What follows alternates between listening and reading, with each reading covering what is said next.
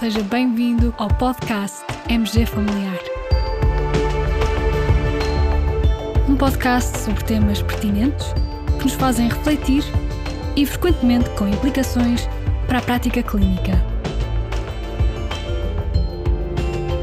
E damos as boas-vindas ao nosso anfitrião, professor Carlos Martins.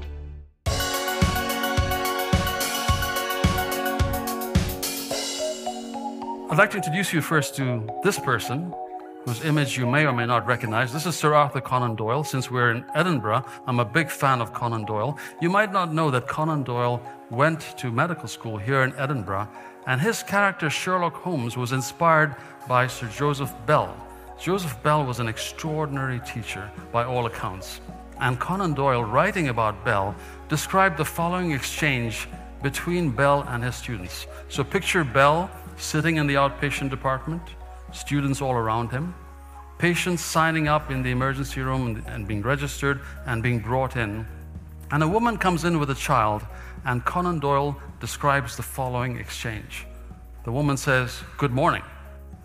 Bell says, What sort of crossing did you have on the ferry from Burntisland? She says, It was good. And he says, What did you do with the other child? She says, I left him with my sister at Leith. And he says, And did you take the shortcut down Inverleith Row to get here to the infirmary? She says, I did. And he says, Would you still be working at the linoleum factory? And she says, I am. And Bell then goes on to explain to the students. He says, You see, when she said good morning, I picked up her Fife accent, and the nearest ferry crossing from Fife is from Burntisland, and so she must have taken the ferry over. You notice that the coat she's carrying is too small for the child who is with her, and therefore she started out the journey with two children, but dropped one off along the way.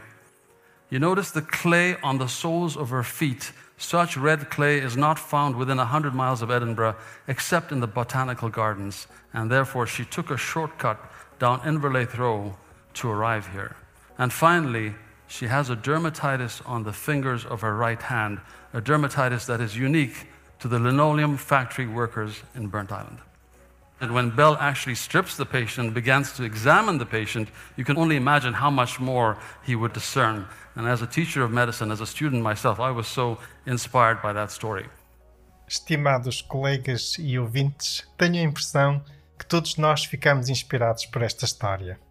Este é um excerto de uma TED Talk com o título A Doctor's Touch, apresentada pelo nosso colega Abraham Verghese no evento TED Global de 2011. Falei-vos deste colega na parte final do último episódio do nosso podcast, o episódio 147, a respeito de um livro magnífico que ele escreveu, Cutting for Stone. E, a esse propósito, aproveito para realizar aqui uma correção daquilo que afirmei a respeito desse livro. Nesse episódio, eu afirmei que o livro era autobiográfico, mas isto não é correto. Cometi esse erro induzido por um texto que tinha lido de apresentação do livro e também pela forma como o livro está escrito. A narrativa decorre na primeira pessoa. Contudo, depois aprofundei melhor a minha pesquisa e se é verdade que o autor se inspira em certos momentos no percurso da sua própria vida, o livro não é factualmente autobiográfico, nomeadamente em relação à descrição e à história da sua família mais próxima. Isto nem sempre é fácil separar a ficção da realidade.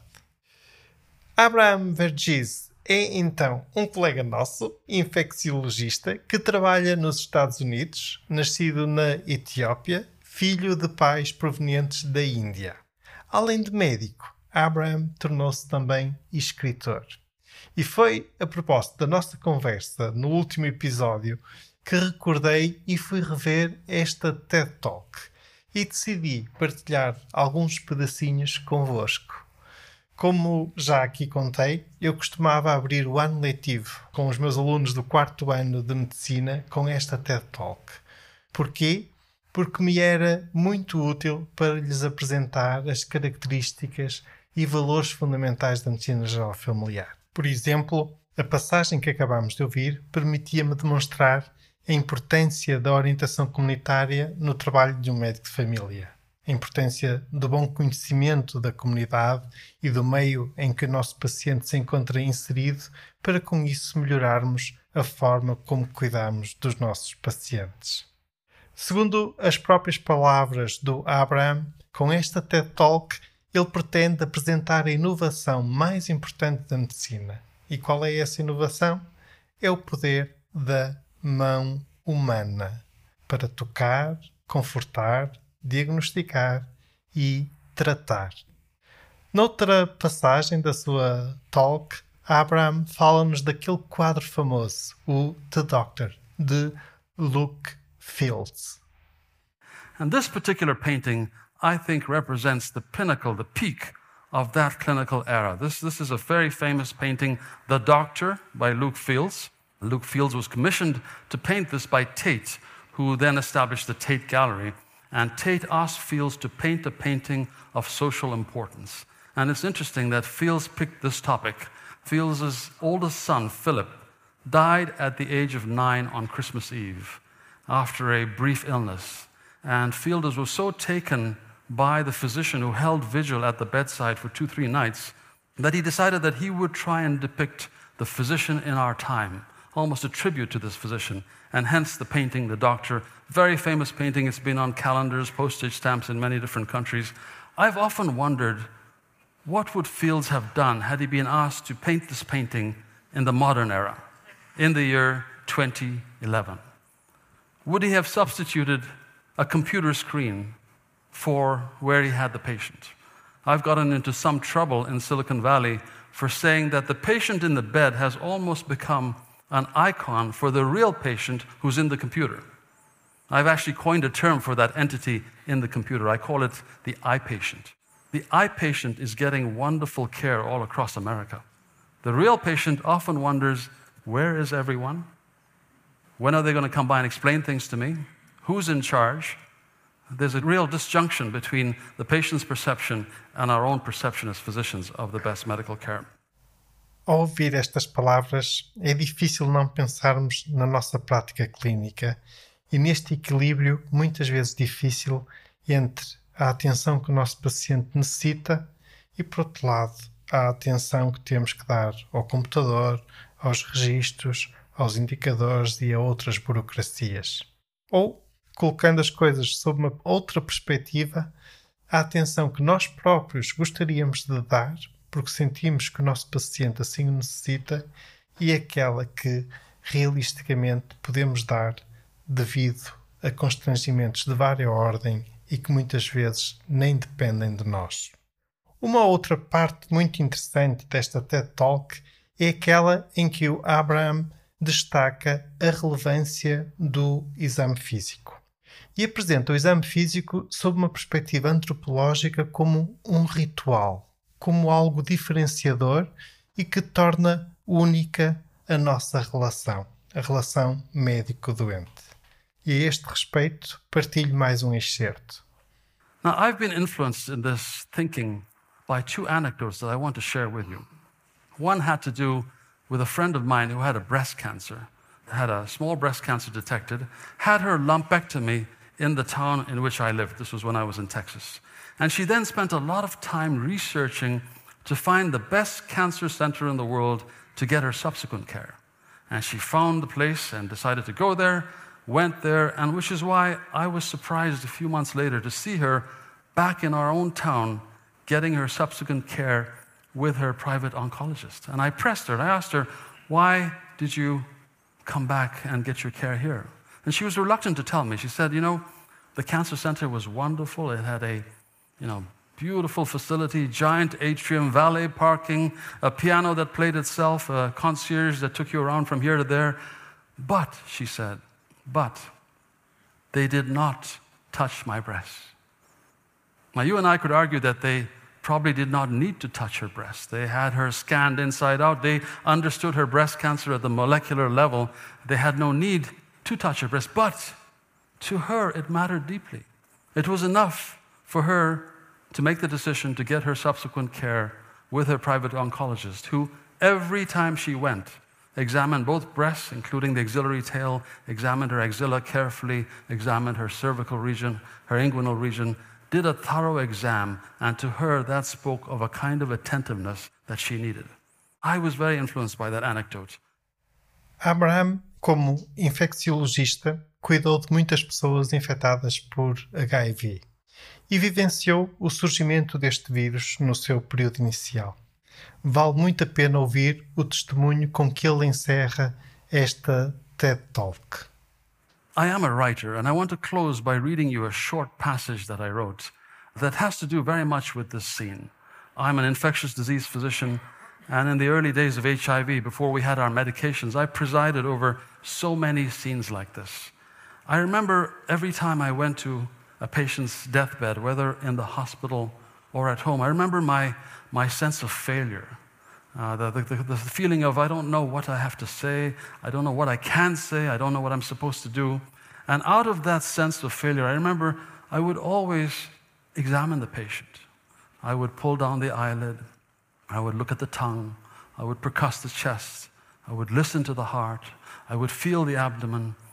I remember so many patients, their names still vivid on my tongue, their faces still so clear. I remember so many huge, hollowed out, haunted eyes staring up at me as I performed this ritual.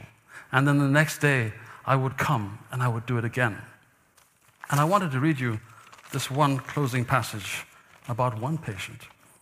I recall one patient who was at that point no more than a skeleton encased in shrinking skin, unable to speak, his mouth crusted with candida that was resistant to the usual medications. When he saw me on what turned out to be his last hours on this earth, his hands moved as if in slow motion. And as I wondered what he was up to, his stick fingers made their way up to his pajama shirt, fumbling with his buttons. I realized that he was wanting to expose his wicker basket chest to me. It was an offering, an invitation. I did not decline. I percussed, I palpated, I listened to the chest. I think he surely must have known by then that it was vital for me just as it was necessary for him. Neither of us could skip this ritual, which had nothing to do with detecting rales in the lung or finding the gallop rhythm of heart failure. No, this ritual was about the one message that physicians have needed to convey to their patients. Although God knows of late in our hubris, we seem to have drifted away. We seem to have forgotten as if with the explosion of knowledge, the whole human genome mapped out at our feet, we are lulled into inattention, forgetting that the ritual is cathartic to the physician, necessary for the patient, forgetting that the ritual has meaning and a singular message to convey to the patient. And the message, which I didn't fully understand then, even as I delivered it, and which I understand better now, is this. I will always, always, always be there I will see you through this. I will never abandon you. I will be with you through the end. Thank you very much.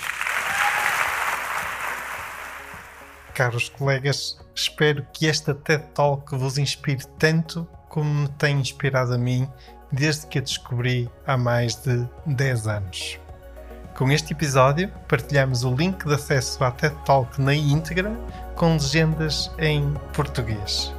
Fiquem bem continuem bem. Até ao próximo episódio.